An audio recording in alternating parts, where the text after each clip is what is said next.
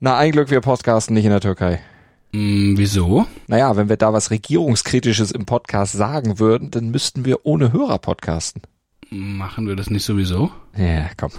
also, dafür sind ja immer noch wir für verantwortlich, dass hier keiner Mm. zuhört, ne? Und nicht, nicht irgendeine Regierung. Da lassen wir uns von keinem das nehmen. Aber ernsthaft, also Fenerbahce Istanbul muss jetzt im nächsten Auswärtsspiel ohne Anhänger auskommen, weil die Fans des Clubs regierungskritische Gesänge angestimmt hatten. Oh mein Gott, ja, also zum Glück können wir Sport und Politik dann hier doch trennen. Ja, und deshalb erzählt uns Hansi Flick auch gleich etwas völlig Unpolitisches über seinen EM-Spagat und die neue Reihenfolge im deutschen Tor. Wir sagen euch, wo Messis Karriere ausklingen könnte und wir prognostizieren, was der Formel 1 Saisonstart so bringen könnte. Das alles wie immer im ersten Sportpodcast des Tages nach dem Opener und dem laufend aktualisierten Newsblog. Darüber spricht heute die Sportwelt. Stand jetzt, Der erste Sportpodcast des Tages. Meinungen, Hintergründe und Analysen Stand, Stand, Stand, jetzt. mit Malte Asmus und Andreas Wurm. Interview. Ist noch über ein Jahr hin, aber die Vorfreude auf die Heim-EM, die ist bei Bundestrainer Hansi Flick schon richtig groß. Ah ja, na klar, und vor allem juckt es ihn natürlich, die Schmach von Katar auszumerzen und zu zeigen, dass in seinem Team mehr steckt, als das Vorrunden aus in der Wüste jetzt manchen hat glauben lassen. Und daran wird er gerade jetzt auch bei den Länderspielen Ende März gegen Peru und Belgien natürlich mit aller Kraft arbeiten, sagt er. Wir haben knapp ich sag mal, eineinhalb Jahre Zeit und, und äh, 472 Tage, wie ich es vorhin gehört habe. Äh, und äh, wir wollen einfach schauen, dass wir die Zeit nutzen, wirklich, um dann eine Mannschaft ins Turnier zu schicken, die bereit ist für dieses Turnier, die, die mit Leidenschaft auch äh, auftritt. Und äh, das sind die Dinge, die Spaß hat, gemeinsam auch Erfolge zu feiern. Und, und ähm, da wollen wir dran arbeiten. Und äh, deswegen sind wir auch alle happy, dass es losgeht. Ja, und der Schwerpunkt dabei soll auf der Defensive liegen, aber natürlich äh, rückt er trotzdem nicht davon ab, ne, gleichzeitig offensiven schönen Fußball spielen zu wollen, natürlich auch mit dem ein oder anderen Neuling im Team. Das kündigte Flick jetzt an. Ich glaube, es ist immer wichtig, dass man auch so ein bisschen eine, was Neues auch, auch hat, äh, neue Spieler auch hat. Aber natürlich ist es enorm wichtig, gerade bei so einem Turnier, dass eine gewisse Stabilität da ist auch im Team. Und, und äh, diesen Spagat, den müssen, wir, den müssen wir einfach schaffen. Dass wir auf der einen Seite natürlich äh, ähm, ja, ein, eine gute wie sagen wir mal, Formation bekommen, eine stabile Formation, die genau wissen, okay, wie der eine oder andere tickt dann auch, wie man da spielen muss, aber dann trotzdem auch noch äh, also immer was Neues, Frisches dann auch dazu bekommt. Und äh, da sind wir natürlich wie ich jedes Wochenende am Suchen, am Gucken, äh, dass wir da möglichst auch die richtigen dazu holen.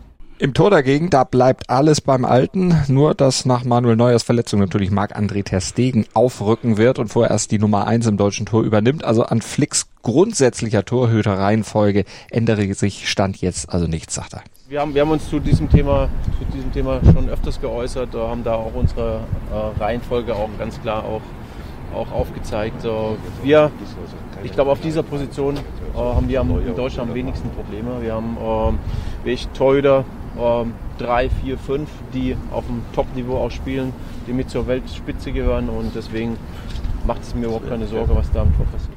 Naja, und dann hatte Flick natürlich auch noch eine Einschätzung zum Finish in der Bundesliga parat. Bei uns ist oben, aber auch unten spannend und äh, gerade jetzt äh, letztes Wochenende Schalke nochmal gewonnen, äh, da auch nochmal Anschluss geschafft. Also von daher ist es, ich glaube, mit die spannendste Bundesliga, die es, die es äh, seit langem gab. Ja, oben, ich habe Dortmund jetzt ein paar Mal gesehen, man merkt natürlich auch aufgrund der Siege, die sie jetzt hatten, äh, dass sie enorm viel Selbstvertrauen haben. Ähm, und Bayern München ist es gewohnt, ja, unter Druck auch zu spielen. Und sie haben die beste Mannschaft, ohne Frage. Und äh, ja, es wird spannend zu sehen, wie, wie es sich am Ende ausgeht. Und äh, ist alles offen. Hintergrund. Jetzt ist Lionel Messi zum siebten Mal Weltfußballer des Jahres. In diesem Jahr ist die Auszeichnung, wie ich finde, jetzt aber auch mal wirklich wieder verdient. Ich würde sogar noch weitergehen und sagen, verdienter und eindeutiger als Ja. jemals zuvor vielleicht sogar. Ne? Also so wie der Argentinien zum WM-Titel geführt hat, sieben Tore hat er selbst geschossen, zwei davon sogar im Finale. Ja, und er hat ja auch im ganzen Turnier richtig gelitten, der hat richtig geackert. Also der hat nochmal alles, alles rausgeholt, was in seinem Repertoire so da ist und das mit Mitte 30. Ja, also Messi ist ohne Frage ne? einer der größten Fußballer aller Zeiten. Die GOAT-Debatte, die ersparen wir uns oh ja. jetzt mal. Aber äh, wie geht's denn jetzt für ihn weiter? Ich würde ja sagen, Junge, mach einen Haken hinter deiner Karriere. Du kannst nichts mehr gewinnen. Du hast in diesem Jahr wirklich alles erreicht. Sein Vertrag in Paris läuft ja auch im nächsten Sommer aus als du eben jetzt sagtest, äh, du kannst nichts mehr, da dachte ich kurz, oha, was erzählt er jetzt? Aber nein, nein, nichts mehr erreichen. Denn er selber glaubt natürlich noch, dass er noch eine Menge kann und dass er auch noch eine Menge erreichen kann. Ja, mit Paris wollen wir mal gucken, wie weit das in der Champions League noch geht. Wir hoffen natürlich aus deutscher Sicht nicht mehr weit, genau. Aber es könnte ja auch durchaus sein, dass er dann sagt im Sommer, ja, ach, jetzt gehe ich doch noch mal nach Argentinien zurück, in seine Geburtsstadt zum Beispiel, nach Rosario. Er soll ja laut seinem Kumpel Sergio Aguero ernsthaft drüber nachdenken, nochmal für die Newell's Old Boys zu spielen. Das ist ja sein Jugendclub da in Rosario. Da hat er zwischen 95 und 2000 ja mal gespielt, ehe er dann nach Barcelona ging.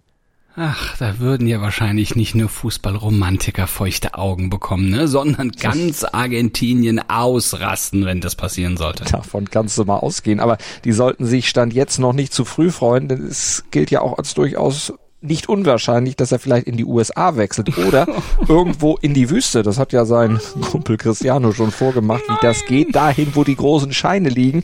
Also das ist auch nicht so völlig ausgeschlossen ist ja auch bei Messi so, ich meine, der ist jetzt Mitte 30, die Rente ist da noch nicht sicher, ne? Also wenn bei dem die Rente nicht sicher ist, dann weiß ich es nicht mehr. Aber das soll er doch alles lassen. Ach, will er jetzt genauso bröckeln? Er soll ja. sein Denkmal, der der Krypto bekommt, so, sobald er den, den, die Fußballschuhe an den Nagel hängt, bekommt er sofort in jeder Stadt in Argentinien ein Denkmal gesetzt. Ja, und dann, dann reicht's doch auch. Aber wir sind gespannt. Vielleicht hat er noch ein bisschen was im Kescher. Mal sehen. Wir haben sie im Blick. Ja. Fragen und Antworten. Am Sonntag startet die Formel 1 mit dem ersten Rennen endlich in die neue Saison. Das ist eine Rekordsaison mit 23 Rennen, alleine drei davon in den USA. Der Startschuss allerdings, der fällt in Bahrain und wir liefern schon mal die ersten Antworten zu den Stand jetzt wichtigsten Fragen an den Saisonauftakt. Äh, wer gewinnt denn das erste Rennen, Andreas? Naja gut, also den ersten Eindrücken zufolge, wohl Verstappen und Red Bull, die scheinen nichts von ihrer Dominanz eingebüßt zu haben und Verstappen sitzt in einem Auto, das bei den Tests in Bahrain zeigte, dass es wohl ja für schnelle Runden gut, äh, schnell im Rennmodus und dazu auch noch zuverlässig ist. Ne? Ferrari hinkt mal Widerstand jetzt hinterher, was die Longruns angeht und Mercedes ist nach sehr wechselhaften drei Testtagen ja irgendwie auch noch so eine kleine Wundertüte. Ne? Negative Überraschung, aber wer könnte so generell die große Überraschung der Saison werden oder zumindest zum Start erstmal werden? Zu weit wollen wir uns nicht aus dem Fenster legen. Ja, wir hatten es ja auch schon mal so anklingen lassen. Ne? So Aston Martin, ja. die scheinen einen gewaltigen Sprung gemacht zu haben, können vielleicht die, ja, die schwächelnden Mercedes jetzt attackieren. Scheint sich jetzt die zweijährige Aufbauzeit von Sebastian Vettel bezahlt gemacht zu haben. Und ähm, ja, sein Nachfolger Fernando Alonso hat nun ein sehr schnelles Auto zur Verfügung, das zum Start durchaus ums Podest kämpfen kann. Und Vettel ist nicht mehr dabei, aber er könnte ja vielleicht zurückkehren. Der, da scheint sich ja ein Rücktritt vom Rücktritt zumindest, na, nicht anzubahnen, aber zumindest im Bereich des Möglichen zu sein. Wir hatten ja über entsprechende Gerüchte über ein mögliches Comeback von Vettel bei Aston Martin schon berichtet. Wie ist da der aktuelle Stand?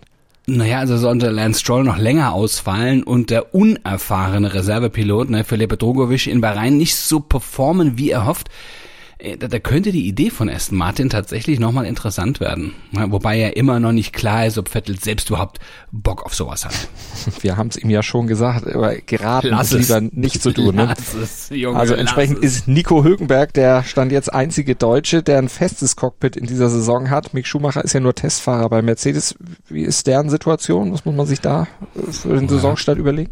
Also erstens mal finde ich es traurig, dass wir eigentlich nur wirklich einen Stammfahrer haben, aber Hülkenberg ist ja der direkte Nachfolger von Mick Schumacher bei Haas und da hat man sich viel vorgenommen. Ne? Allerdings scheint es mehr als ein ordentlicher Mittelfeldplatz nach den Testeindrücken jetzt eher unrealistisch und Schumacher hofft in diesem Jahr auf Trainingseinsätze bei, bei einem Top-Team, ne? wie Mercedes ja. zum Beispiel. Und dafür will er sich ähm, für eine Rückkehr in die Startformation bei dem Team dann im nächsten Jahr qualifizieren. Das bringt der Sporttag.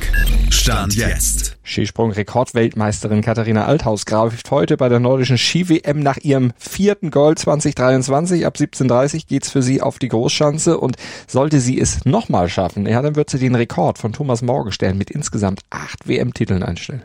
Das wäre was, ne? Naja. Aber auch die Kombinierer, ne? Die haben äh, ähm, in der Staffel ab 11 beziehungsweise ab 15 Uhr Chancen auf eine weitere Medaille. Und während die vielleicht feiern, muss Rudi Völler zusammen mit DFB-Präsident Bernd Neuendorf schwitzen. Dann arbeiten die nämlich im Sportausschuss des Deutschen Bundestags das deutsche WM-Debakel in Katar auf. Naja, und wir schauen uns das alles mal ganz entspannt an ne? und bauen daraus den Podcast dann für morgen früh. Und den hört ihr dann ab 7.07 Uhr, den ersten Sportpodcast des Tages, wie immer im Podcatcher eurer Wahl. Bis dahin, Gruß und Kuss von Andreas Wurm und Malte Asmus. Schatz, ich bin neu verliebt. Was? Da drüben. Das ist er. Aber das ist ein Auto. Ja, eben. Mit ihm habe ich alles richtig gemacht. Wunschauto einfach kaufen, verkaufen oder leasen. Bei Autoscout24. Alles richtig gemacht. Wie baut man eine harmonische Beziehung zu seinem Hund auf? Puh, gar nicht so leicht. Und deshalb frage ich nach, wie es anderen Hundeeltern gelingt, beziehungsweise wie die daran arbeiten. Bei Iswas Dog reden wir dann drüber. Alle 14 Tage neu mit mir, Malte Asmus und unserer Expertin für eine harmonische Mensch-Hund-Beziehung, Melanie Lippisch. Iswas Dog mit Malte Asmus. Überall, wo es Podcasts gibt.